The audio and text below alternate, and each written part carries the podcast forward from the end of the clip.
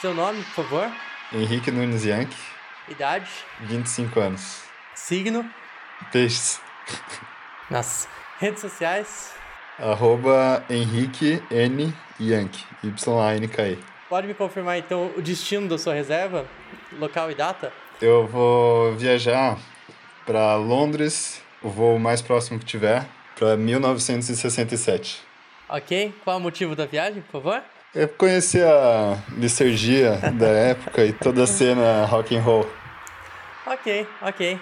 Só seguir o corredor então. Primeira porta à esquerda, por favor. Senhoras e senhores passageiros, sejam bem-vindos ao De Férias no Passado. Lembramos que esse é um podcast de turismo temporal que usa da história para imaginar como seria passar uma semana em épocas anteriores à nossa. Eu sou o Renato Nava, seu apresentador, e desejo a todos uma ótima viagem.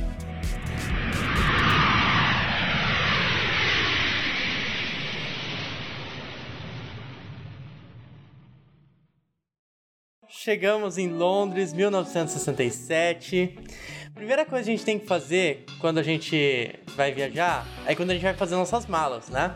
E uma escolha importante de toda viagem, creio eu, é a roupa que a gente chega na viagem, certo? Yankee, por favor, tu pode descrever como você está trajado neste momento, por favor? Olha, eu admito que essa foi uma escolha difícil, porque acho que tinha infinitas possibilidades. Eu não tinha tantas roupas. é, que eu, Dos anos 60. eu não tenho, né? Mas enfim. Eu pensei em estar usando um- uma camisa assim de manga comprida bem psicodélica, assim, com muita, muita informação bem louca, muita cor. Um casaco de pele, porque em 1967 tudo bem matar animais para se vestir. outros tempos, não é mesmo? Outros tempos. Exato. E uma calça verde, bem chamativa, assim. Um sapato casual, assim, tipo um, um sapato antigo, mas de boa, preto, assim. Pois é. A gente não conversou sobre o nosso look, mas eu tava pensando com que roupa que eu poderia te acompanhar. E todos os looks que eu pensava casavam muito com as roupas que o Mendonça usava na grande família, entendeu? Então, É, eu, eu, basicamente. eu casei com a do Augustinho, no caso, então assim, ó, tá de boa usar a do Mendonça. a gente vai ter que fazer um. A gente vai ter que voltar pros anos 2000, hora dessa, pra falar de Grande Família, porque, né, esse grande ponto estético da história. Mas enfim, eu vou. É uma camisa, é uma calça branca, meio de sarja, assim, sei lá, com um sapato social, uma camisa, uma camisa meio frouxa, assim, com umas formas geométricas. Ela é amarela e tem umas formas geométricas em marrom, sei lá, um rolê assim, sabe? Mas bem largona, assim, um número maior do que era Tipo necessário. o, o que os jovens usam hoje. É, basicamente o que os jovens estão usando hoje. Eu acho que, que é isso, assim. Eu não sei que época a gente tá chegando. vai tá em Londres, frio, cara. é, se tiver frio, aí é meio que um blazer em cima. Que eu acho que é um- uma roupa atemporalmente brega e atemporalmente utilizável, assim, sabe? Blazer brega, cara? Como assim? Ah, eu acho, cara. a ideia de você combinar a parte de baixo com a parte de cima, desde os moletons dos anos 2000, eu acho uma coisa um pouco brega, tá ligado? Mas assim, sem julgamentos, inclusive uso, mas, né? Vamos lá.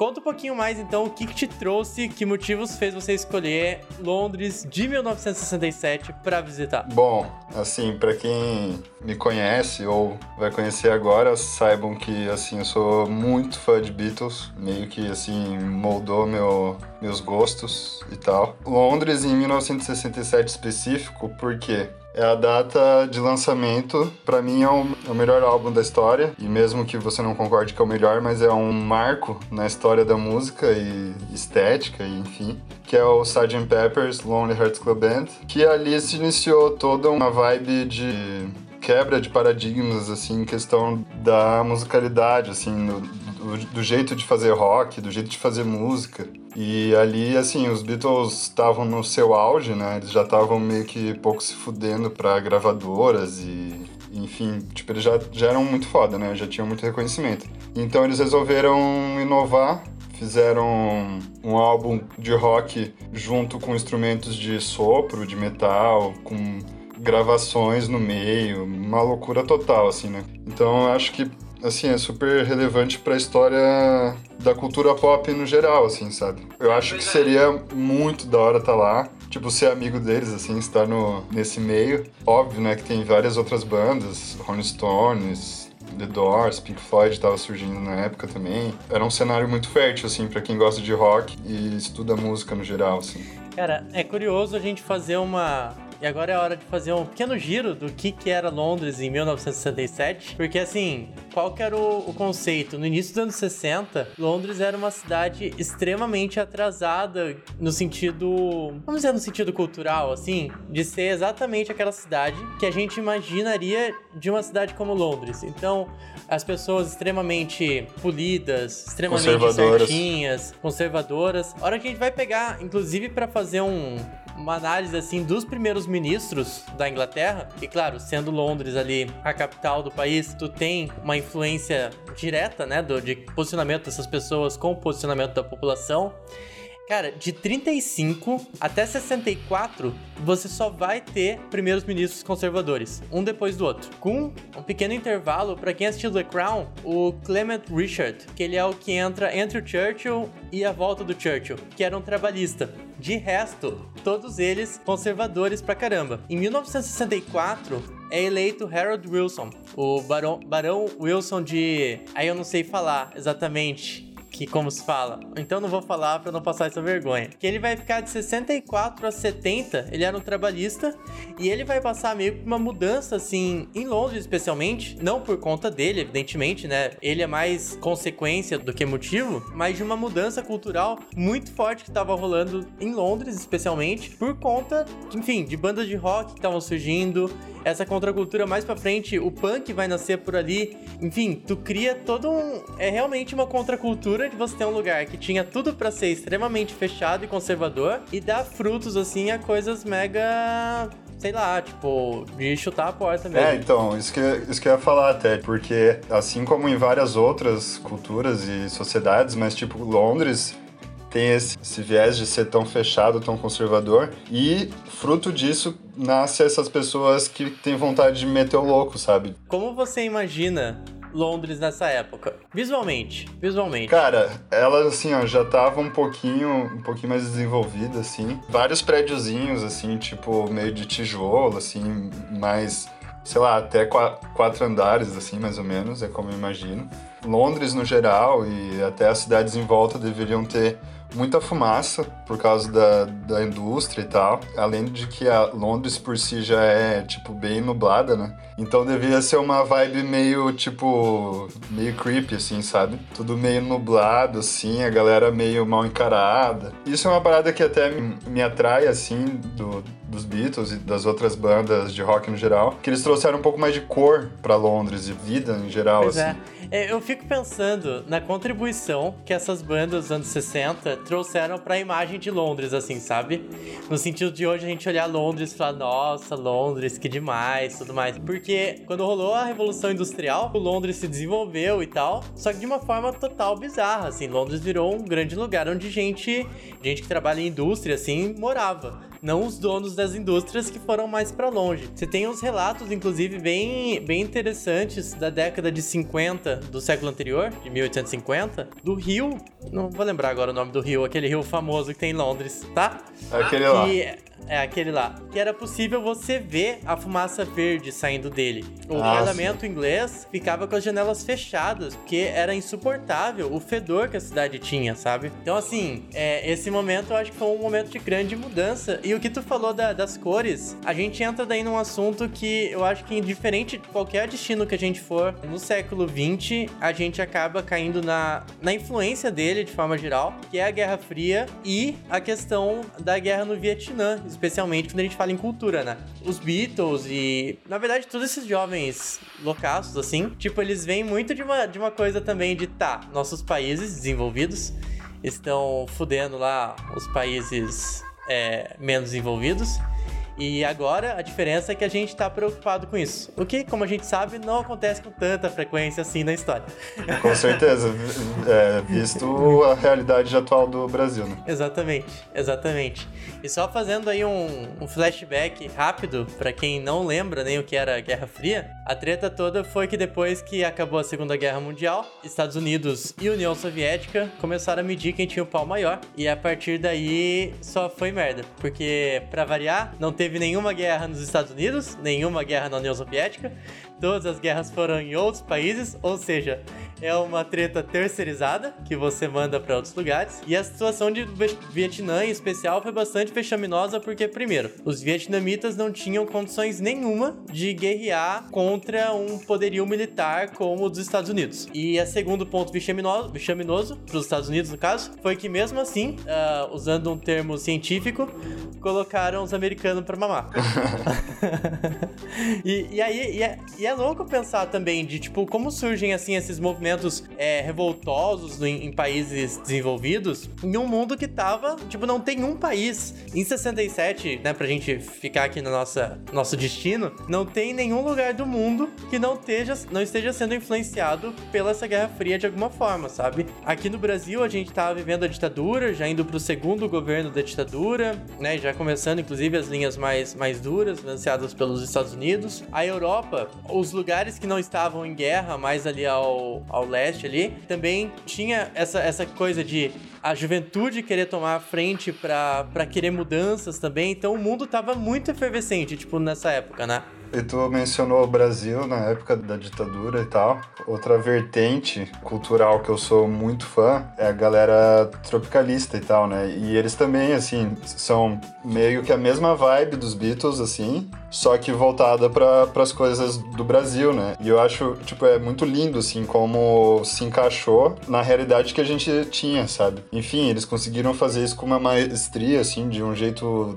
muito. com umas críticas até muito mais fodas do que os Beatles faziam nas músicas, porque em questão de crítica mesmo, eles faziam algo bem sucinto. Aqui no Brasil, as críticas foram bem mais ferrenhas e era um regime muito mais fechado também. Exatamente. É, na real, é, pois é, é não dá nem para comparar o empenho brasileiro porque, que nem a gente falou, lá eles estavam passando por um governo trabalhista.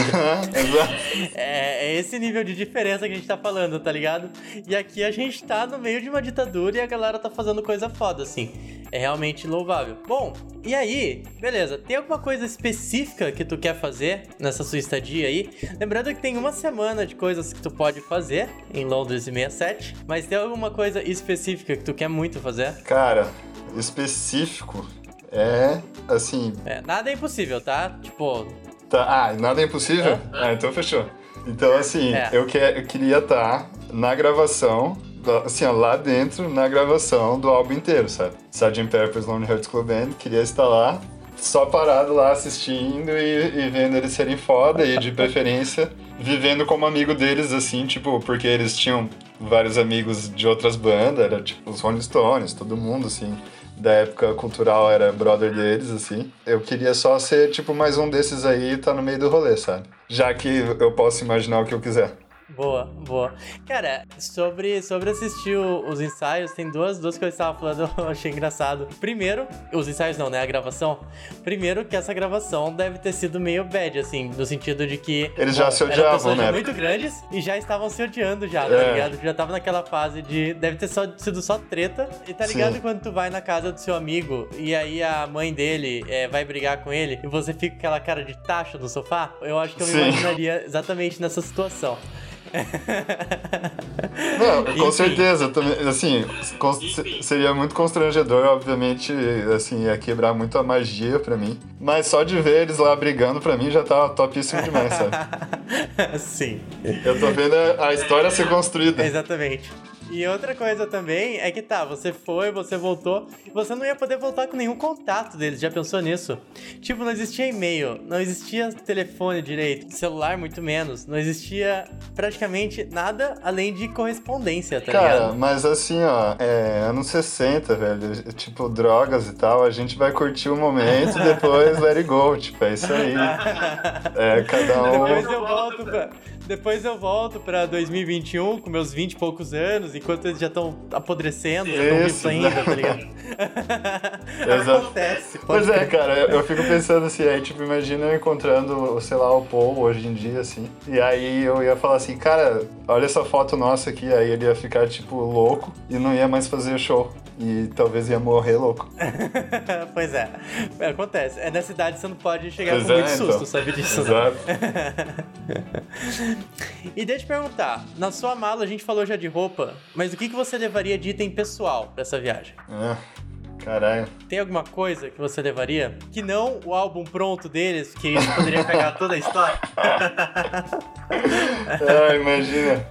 Cara, eu acho que seria talvez bem interessante, assim, é, levar, tipo, por exemplo, eu tenho umas camisetas de show do Paul atual, né? Dos que eu fui. E aí, aí, tipo, levar pra ele assinar, tipo, ia ser uma loucura, sabe? Tipo, tadinho, ele ia ficar louco já desde cedo, mas pelo menos ele. Não, ia ser uma experiência massa, porque tava todo mundo drogado, ele ia me ver como um viajante do futuro.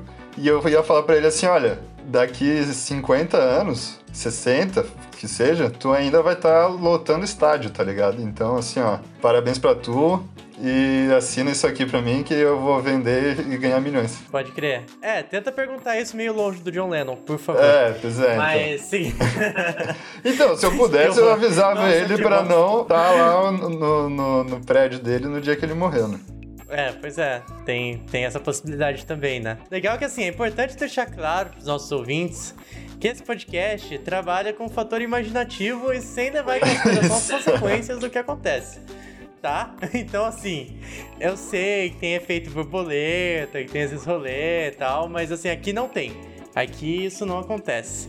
Beleza? Do mais, gente já tá então se caminhando aqui para o final da sua viagem e eu quero saber de você o que é que você traria de souvenir de volta. Porque toda viagem a gente traz uma lembrancinha, uma coisa pra lembrar dela, né? Essa é uma viagem especial porque não se faz todo dia. É. E é mais complexa de se fazer, afinal de contas, né? Você pode cagar todo o futuro. Me diga, o que, que você traria de lembrancinha de 1967? Cara, como eu seria amigo deles, assim, eu ia pedir no mínimo uma parada pessoal deles, né? E de preferência, um daqueles macacão que eles usam no- na foto lá do Sgt. Peppers, ou sei lá, o que eles quisessem me dar, uma palheta, um baixo, o que que for, um pedaço do, do cabelo deles, enfim. Assim, Meu Deus, que cara doente. é, fica, fica meio chato porque eu só, só bato na tecla deles, né? Mas assim, óbvio que teria milhões de souvenirs da hora pra trazer dessa época se fosse pensar nos outros nos outros panoramas, assim, mas a viagem é minha, eu tô indo lá porque eu gosto dos Beatles, então Justo, foda-se. justo. Bom, as nossas perguntas básicas da viagem foi isso. Agora, saindo até um pouquinho dos Beatles, eu preparei aqui um pequeno quiz de coisas que aconteceram nesse ano, que é uma coisa que a gente vai fazer com frequência. Só, enfim, pequenas curiosidades e eu vou trazer em forma de quiz. São cinco perguntas apenas, ou quatro, quantos eu fiz? São quatro perguntas apenas, ok? E a, a ideia é que daí, conforme for passando os episódios, a gente veja quem conseguiu acertar mais, ok? E, paralelo a isso, a gente vai falar de algumas curiosidades aí dos anos 60 e especificamente de 1967. Ok? Entendi. Vamos lá Ok. então, você está pronto? Sim! Vamos às perguntas. Aí agora eu coloco aquele efeito de show do milhão, assim.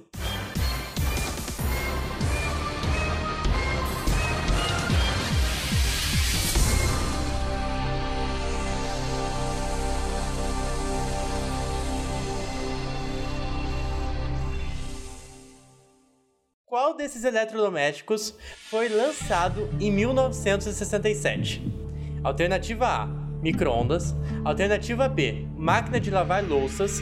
Alternativa C: videogame. Ou alternativa D: Tupperware. Tô Tupperware não é eletrodoméstico, É. né? Eu... Utensílios domésticos, tu- então. é, é isso aí. É, eu vou de micro-ondas. Você está certo disso? Não.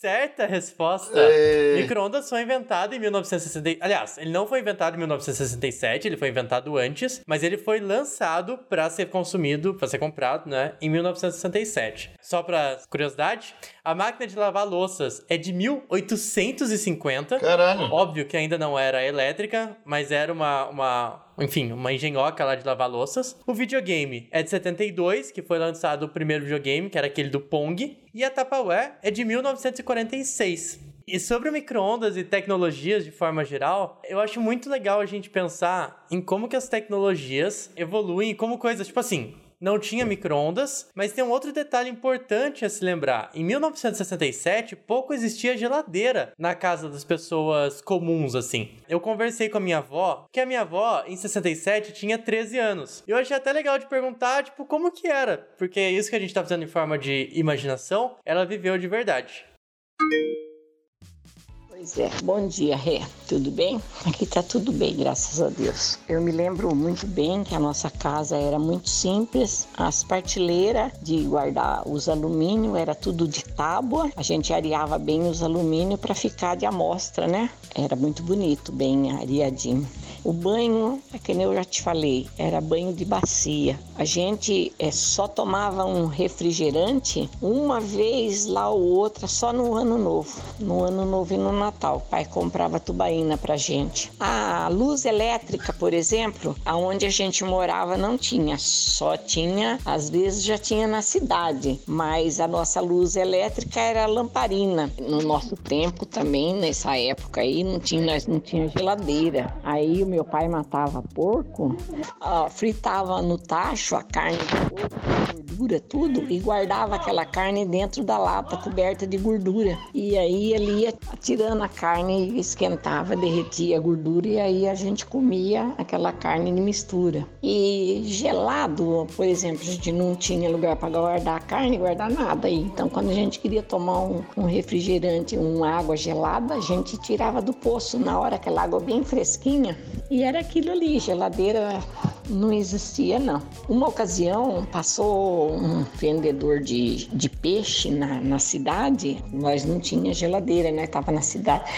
Eu corri e pedi pro homem me dar uma pedra de gelo. Para mim, é que aquilo era a maior novidade do mundo, que eu ainda não tinha visto gelo. Com 10 anos de idade, eu ainda não tinha visto gelo. Aí o homem me deu o gelo, fiquei toda feliz com a pedra de gelo na mão.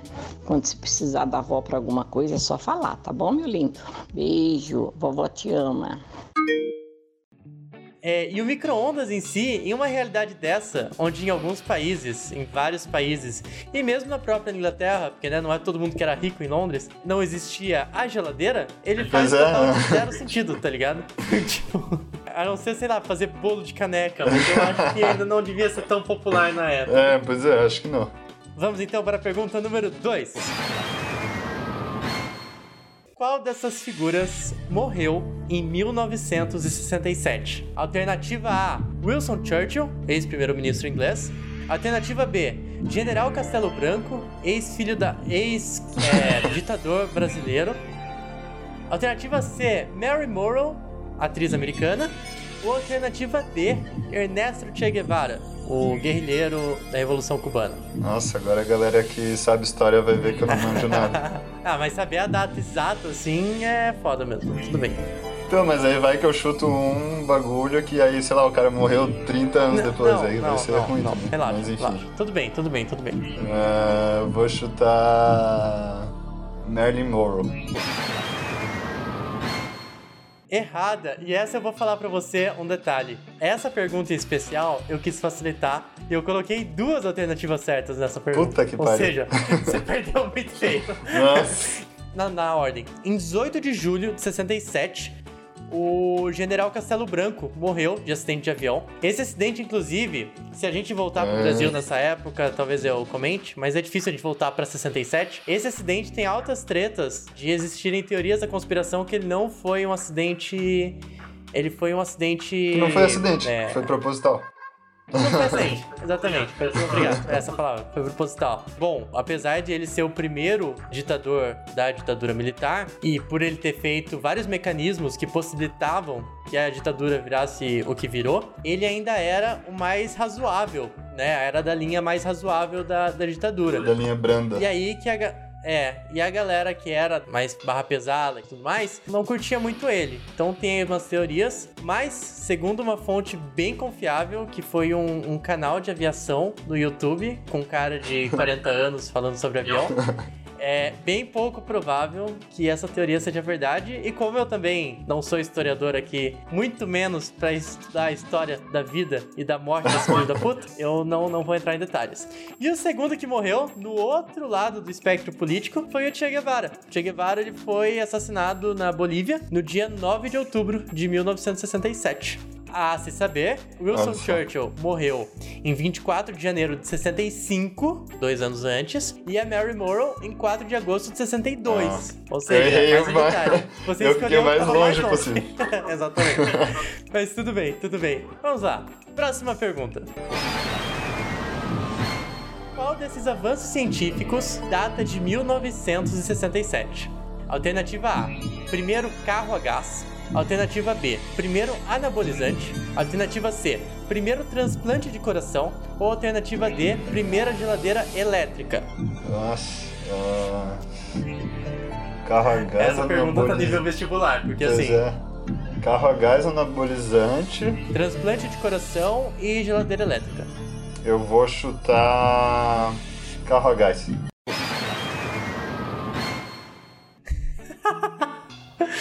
Bom, o carro a gás, ele foi inventado em 1807, na verdade. Porque Caramba. antes do carro ser a combustível, a ideia do gás era um pouco mais fácil.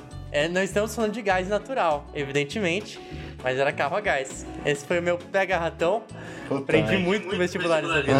em 1900, indo na ordem então aqui, em 1807 teve o primeiro carro a gás, em 1911 teve a primeira geladeira elétrica, em 1930 o anabolizante e em 3 de dezembro de 1967 o cirurgião sul-africano Christian Bernard fazia o primeiro transplante de coração humano. O paciente só sobreviveu 18 dias, ele morreu de uma infecção, mas o coração de uma pessoa morta palpitou pela primeira vez no peito de outro ser humano às 5h25 da manhã do dia 3 de dezembro de 1967. Então, assim, né? Primeiro transplante de coração em 1967. Aí, ó, que massa. Tu, tu achava que era antes ou depois do coração? Explica a sua lógica de resposta. O, o, do, o do coração eu achava que era antes, na real.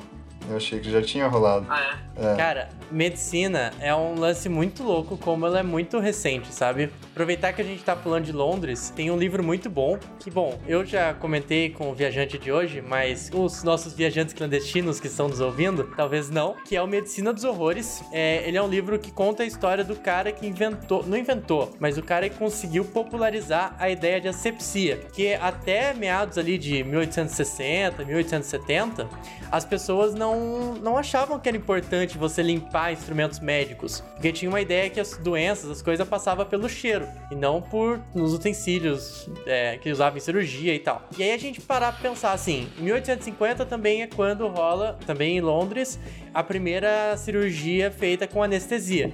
Porque até então era só na velocidade mesmo. Devia ser bem tenso. E as pessoas iam assistir porque não tinha TV e não, não tinha é, jornal do, do almoço da Record para assistir.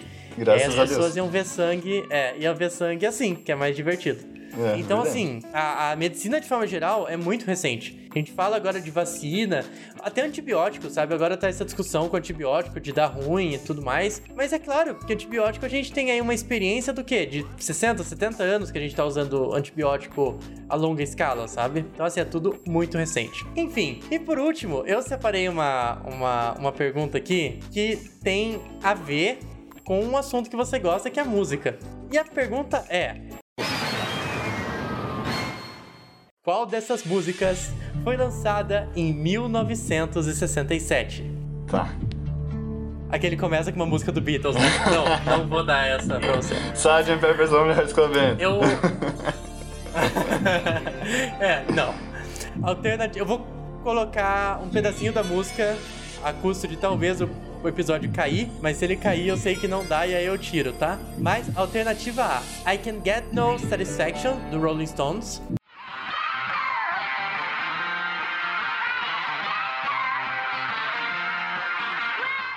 Alternativa B, Águas de Março, de Elis Regina.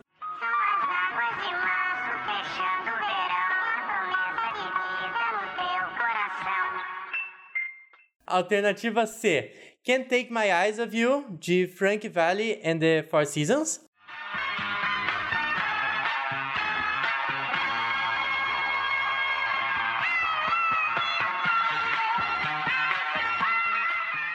E alternativa D, Deixa Isso Pra Lá, de Jair Rodrigues.